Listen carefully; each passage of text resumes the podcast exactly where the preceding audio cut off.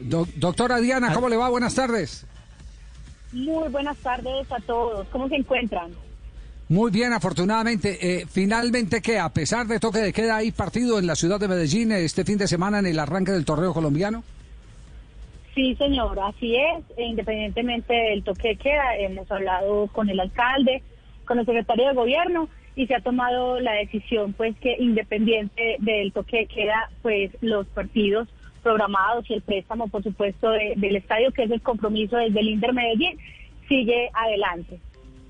Ya, ¿y qué medidas? Eh, eh, porque me imagino que lo deben haber eh, conversado con, con el consejo asesor del, del alcalde. ¿Qué medidas se toman para aquellas barras organizadas que siempre, cuando no hay ingreso al estadio, montan sus toldos fuera del escenario deportivo?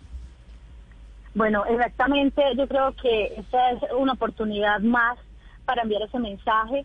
Ellos lo han venido haciendo bien acá en Medellín. Una de, las tres zonas en las cuales se divide eh, todo este protocolo de bioseguridad que se tiene en cuenta desde la mayor para, para el manejo pues, de los estadios y demás.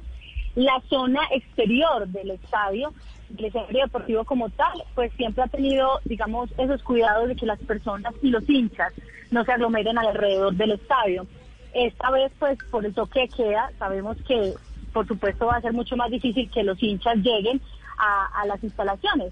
Entonces, la invitación es a que, a la misma que venimos haciendo desde la semana pasada, ya empezamos con el fútbol y vamos a, verlo y vamos a disfrutarlo en familia desde nuestros hogares y más en un toque de queda, que yo creo que también es un bonito espectáculo para, para nuestra ciudad y para todo Colombia, para verlo desde nuestras casas.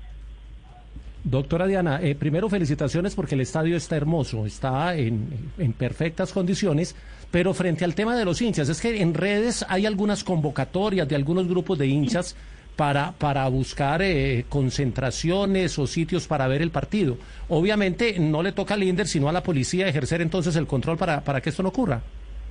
Exactamente, bueno, ya, ya digamos que, que no es competencia del INDER, pero sí trabajamos en equipo con el secretario de Seguridad y sabemos que ellos han despegado todo un proceso pues de seguridad para que los hinchas no lleguen a hacer estas aglomeraciones alrededor del escenario y no se citen en estos lugares y menos en, un momento pues que, va a haber toque de queda.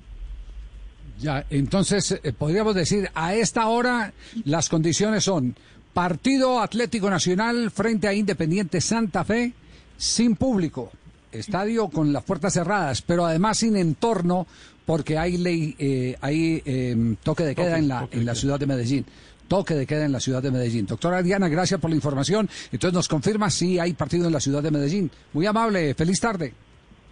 A ustedes muchas gracias, una feliz tarde para todos.